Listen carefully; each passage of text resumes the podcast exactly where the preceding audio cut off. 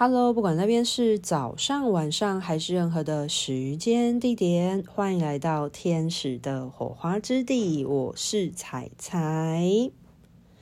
今天呢，想要来跟大家聊一聊啊，关于胎内记忆这件事。那我不知道听众朋友们有没有曾经听过胎内记忆？那胎内记忆呢，简单来说呢，就是一个人他在出生来到这个世界之前的记忆，特别是在妈妈母体肚子里面的，嗯，怀孕的过程当中，在母体内的这些记忆。就称为叫做胎内记忆。那甚至可能有一些小朋友，他还会说出他如何进到妈妈子宫的过程，他为什么呃选择他的爸爸妈妈去当他爸爸妈妈小孩。有一些人在呃，应该说有一些儿童他在讲胎内记忆的时候，甚至有可能会提及到这个部分。那总结来说呢，其实胎内记忆就是在讲，就是他还是一个胎儿时期，他还没有出生之。前的记忆，特别是在妈妈子宫的这一段期间的记忆，都称为叫做胎内记忆。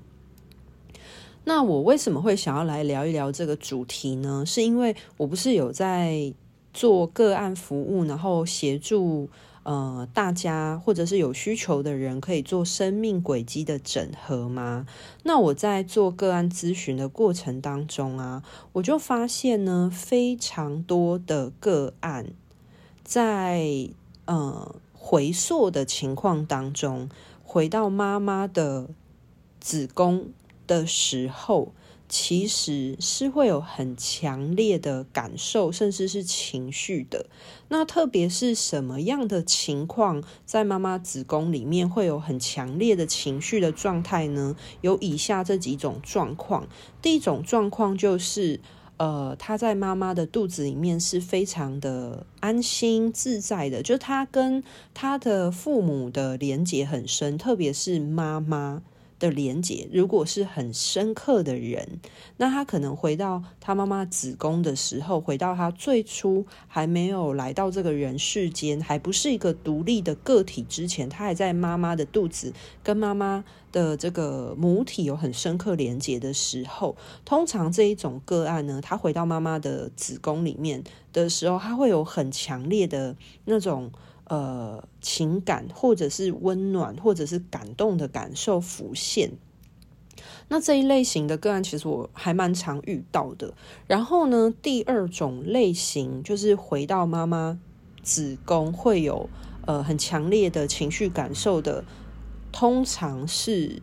呃他在妈妈肚子里面有听到爸妈在吵架。就是我蛮多个案，如果他有一些。呃，童年创伤在回溯的过程，或者是创伤疗愈的过程，可能是在呃童年的时候，那有可能会在童年时候会有一些呃情绪的释放。可是有一种可能性呢，是呃他回到他的妈妈子宫母体的时候，其实会很多的个案反应，就是他们会有难过的情绪出现，就是。呃，他们的灵魂状态已经回到了，已经回溯到了他在妈妈的子宫里面是一个胎儿时候。那很多人会反映说，他会有难过的感觉。那这个难过感觉是因为他可以感受到妈妈的情绪，然后或者是有妈妈有担忧、烦恼的时候，就是。肚子里面的小宝宝是感受得到，然后甚至还蛮多人会反映，他是听得到爸爸妈妈在吵架的。就是我目前遇到这两类个案，就是很明显。然后第三类的个案呢，是回溯到母体的时候，会反映出呃，可能妈妈在做些什么，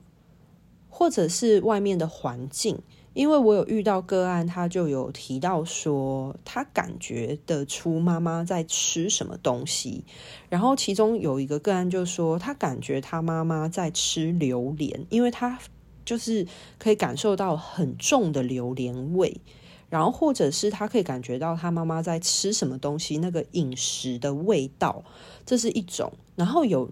嗯、第三类这种可以感觉到呃环境上的变化的。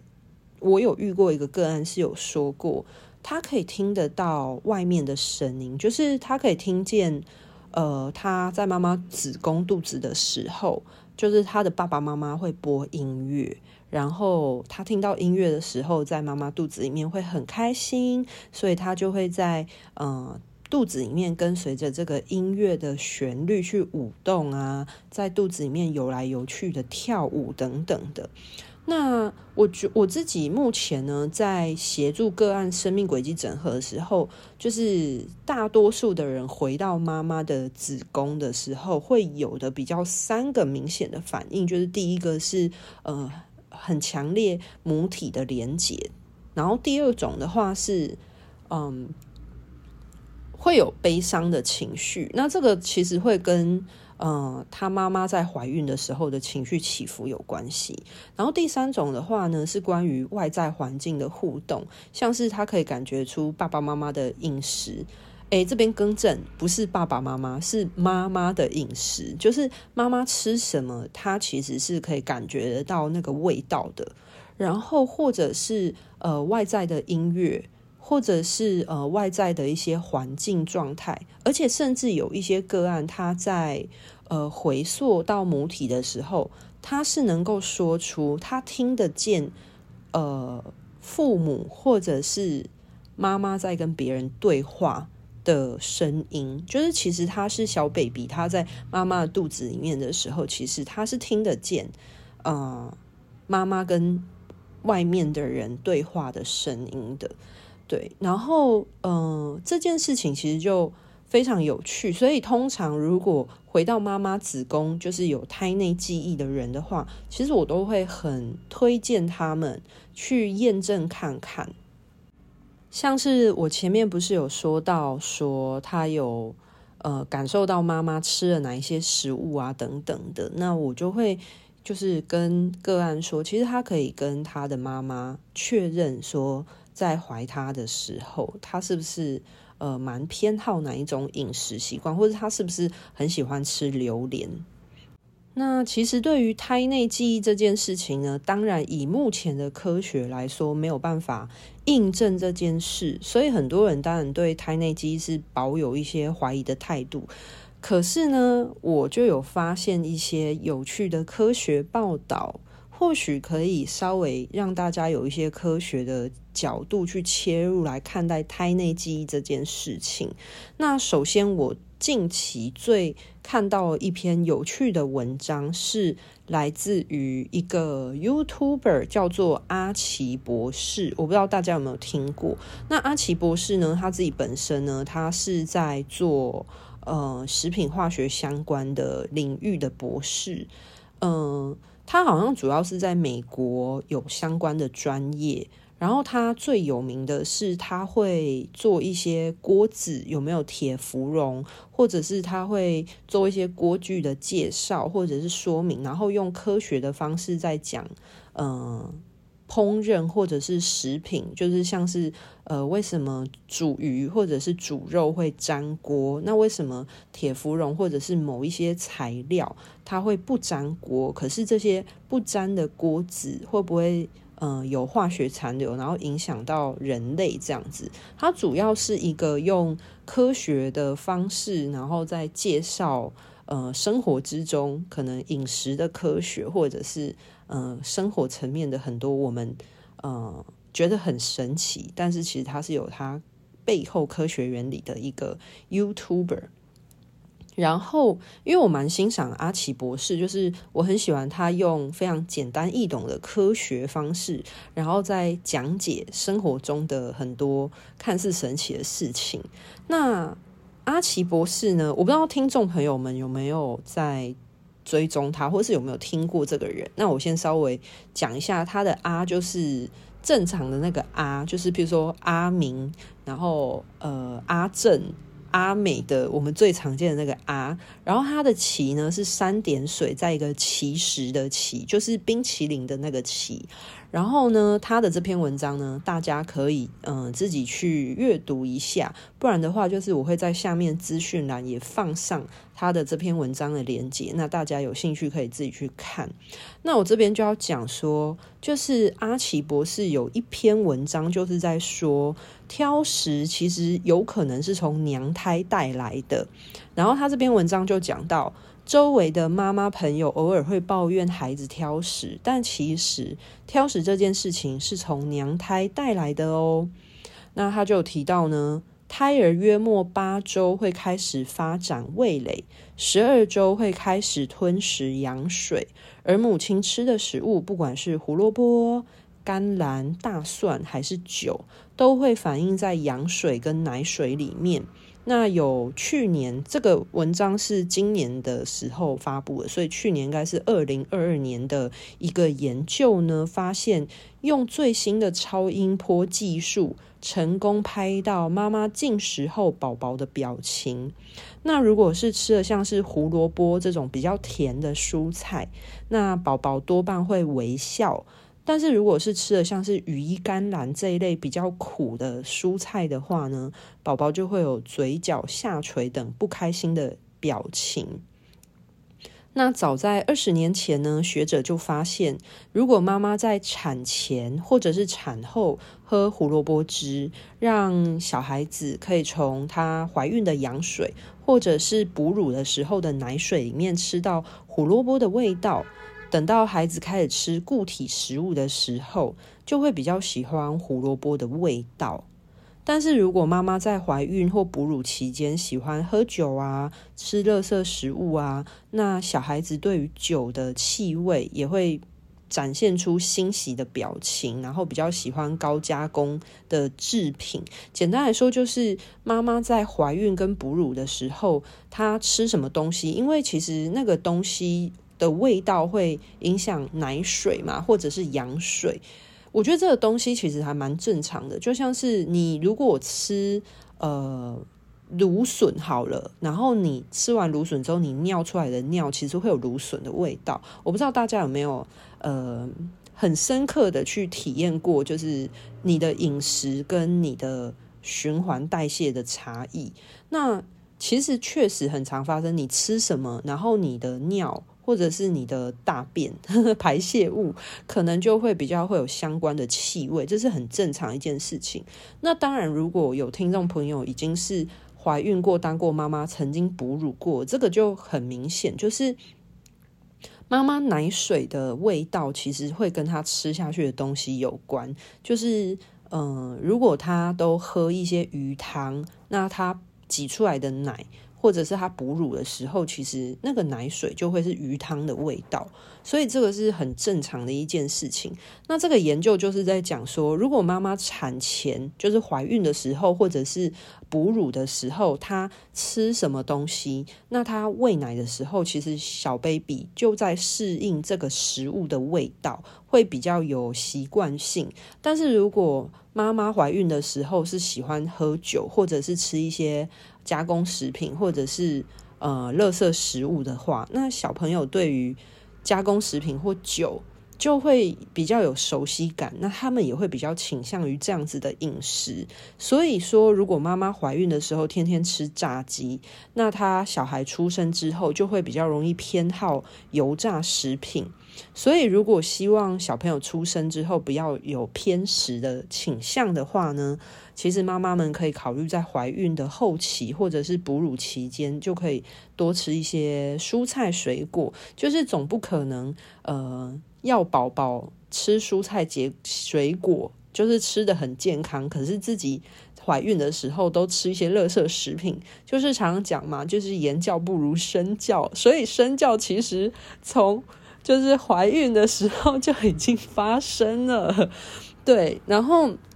嗯，阿奇博士的这篇文章就有讲到这一点，他就说。呃，如果希望小朋友出生之后不要偏食的话，那妈妈其实就可以考虑在怀孕后期或者是哺乳期间吃一些健康的食物，然后让宝宝嗯习惯这些健康食物的味道。但是如果妈妈自己本身就挑食的话，那就不要强求小孩了吧？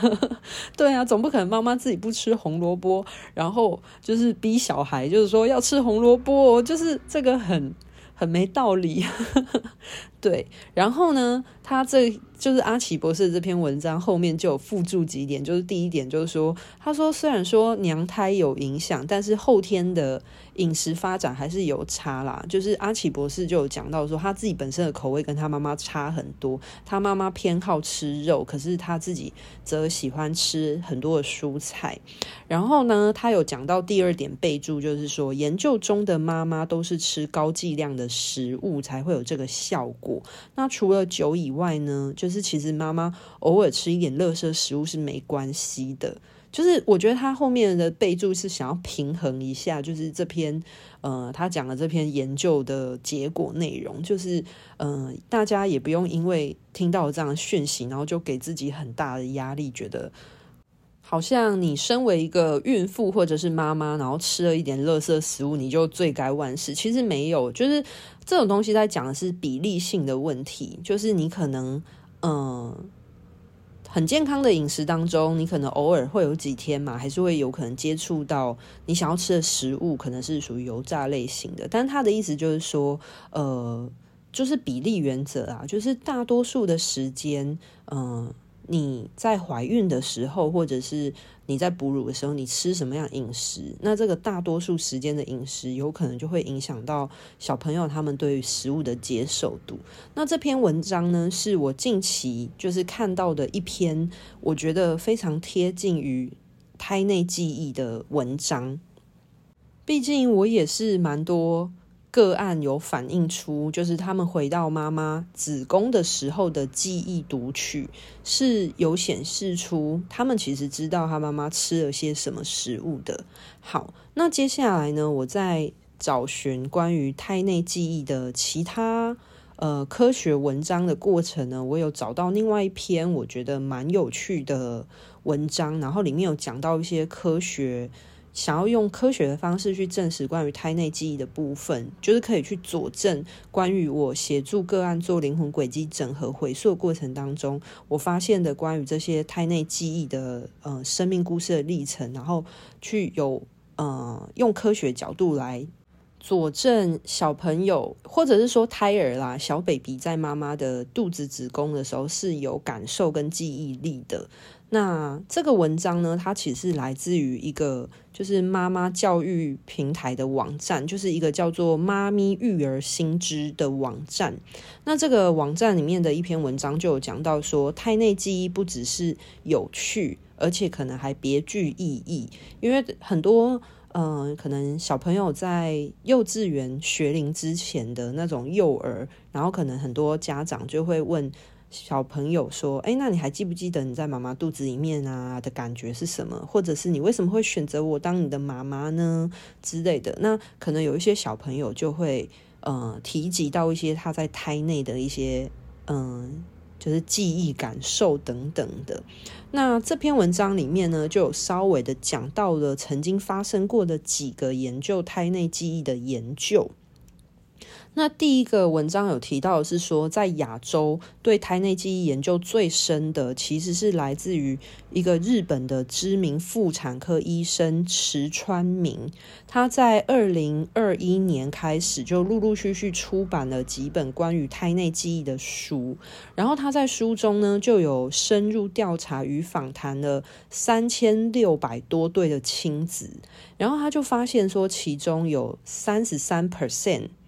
等于说，每三个小朋友当中就有一个小朋友回答关于他的胎内记忆有关的内容。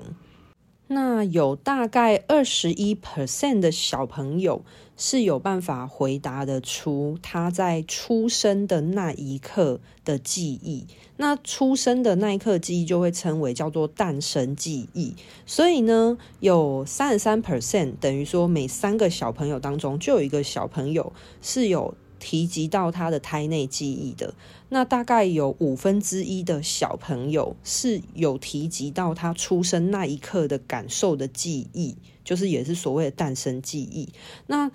嗯，这个妇产科医生呢，他就有提及到说，这些小朋友的记忆呢，都有很多的共通点，像是有一些人会形容自己待在一个暗暗可是有水的地方，或者是突然眼前一片光明，然后就开始大哭，然后甚至有一些小朋友会记得他脐带被剪的时候的痛感，然后有一些人甚至还会说到自己可能是从云上面飞下来找到妈妈的。但是呢，他有提及说，只有一 percent 的小朋友会主动跟他的爸爸妈妈分享他们在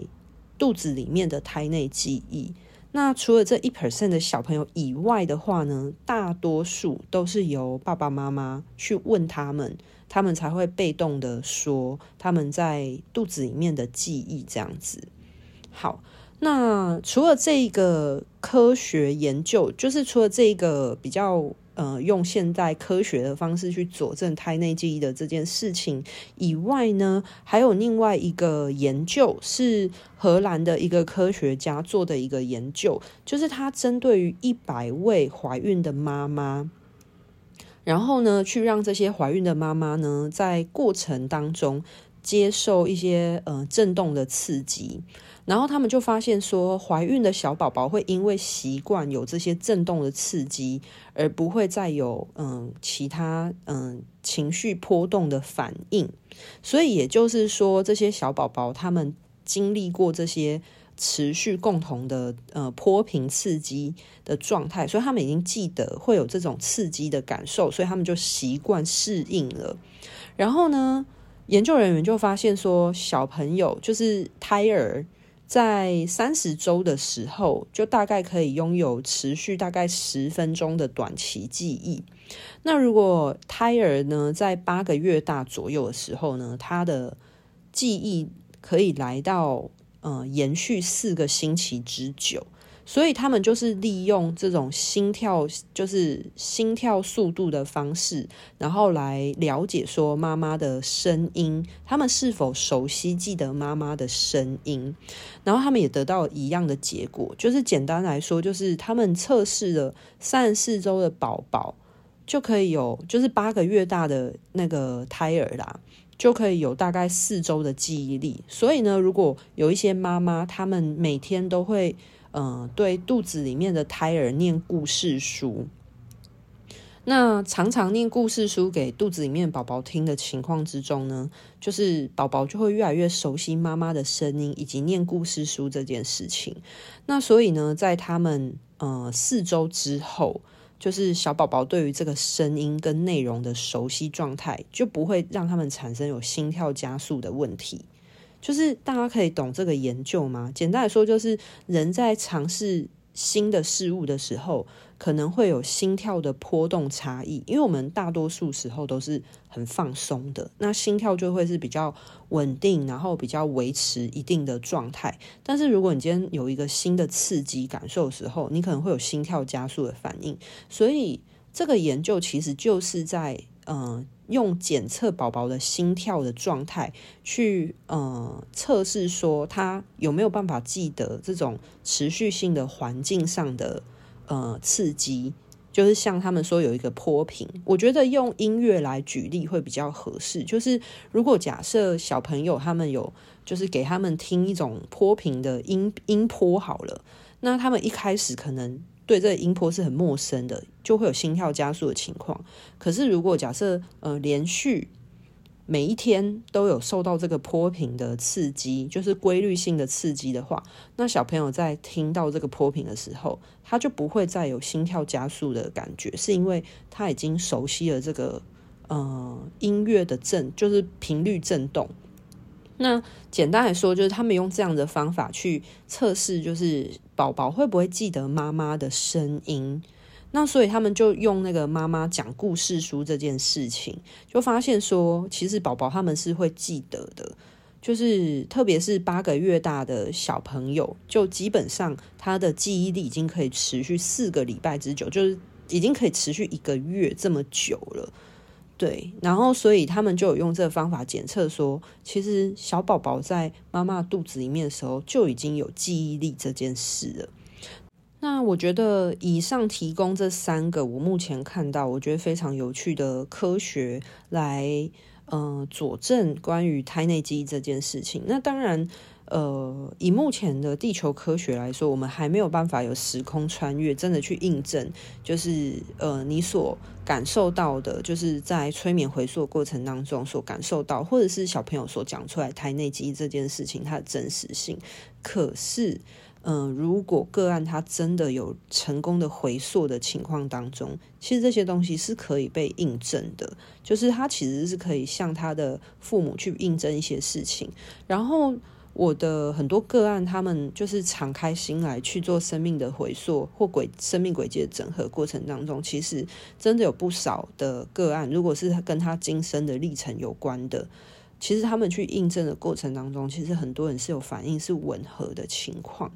所以呢，这也是为什么我会想要来分享一下关于胎内记忆这件事，因为我发现，呃，妈妈的情绪起伏确实真的跟。肚子里面宝宝有蛮大的关系的，然后特别是如果在呃小 baby 在妈妈肚子里面是可以感觉到妈妈的紧张的情绪，或者是不开心的情绪，或者是甚至嗯、呃、可能怀孕的时候就会跟家人有一些争争执或冲突的时候，其实真的会影响到。呃，胎儿在妈妈肚子里面的心情，因为我很多个案，他在回溯到妈妈子宫的时候，特别是我刚刚讲到的第二类的个案，就是在妈妈肚子里面，其实是可以感觉出妈妈心情不好，或者是他可以听见呃，就是呃争执、吵架声音的时候，其实是会影响到他们的情绪，也会变得比较低落的。然后，甚至很多个案在这个环节的时候，就会。嗯，开始有一些情绪的波动，就代表说，其实他们的一些情绪的印记，或者是对于这个世界的不安全感，或者是他可能嗯，在准备来到这个人世间的时候，有一些负向的情绪，其实是从他小 baby 的时候就已经产生的，就是所谓的情绪印记，就已经发生在他的婴儿时期，而不是他出生之后的状况。那这个部分其实是很需要去做释放的，特别是我遇到一些可能，呃，怀孕的时候，就是她可能投生的时候是满心期待的，准备来投胎，结果后来发现，呃，爸爸妈妈在讨论要不要拿掉他，或者是呃，爸爸妈妈在吵架。那小朋友的，就是应该说灵魂刚投胎，很多的灵魂其实一开始都是非常的。期待或者是非常纯真的状态，然后听到这种话的时候，其实，呃，很多人会是很伤心难过，会觉得自己的出生好像不是被祝福的，或者是有一些人会为了妈妈的情绪起伏而。感到担心或者是紧张，这其实都还蛮常发生的。所以很多人对于这个世界就是有一些不安全感或未知的焦虑等等的，在回溯过程当中，除了一些童年的创伤以外，其实蛮多人在就是回到妈妈子宫这一块的时候，就如果有一些情绪是需要释放、做创伤疗愈的，在这个时候也会浮现出来。那我觉得今天这一集就是大概跟大家聊一下，说我在做生命轨迹的研究、灵魂意识的研究的过程当中，我所发现的跟胎内记忆有关的资讯。然后这边也呃提供一些呃现有的科学能够去佐证呃关于胎内记忆的这件事的一些辅助性的科学资讯吧。好，那今天的分享就到这边告一个段落喽。就是，那不管你相不相信有没有胎内记忆这件事情呢，就是在我做生命轨迹整合的过程当中，我只是整理我所发现的一些共通点，或者是我觉得。呃，有趣的地方，因为我常常讲嘛，我的频道就是我灵性笔记本。那无论你相不相信有没有胎内记忆，那我就是把我现阶段呃我所发现的一些资讯做，或者是我在灵魂意识层面所发现的一些资讯做一些整理喽。那今天的分享就到这边告一个段落，拜拜。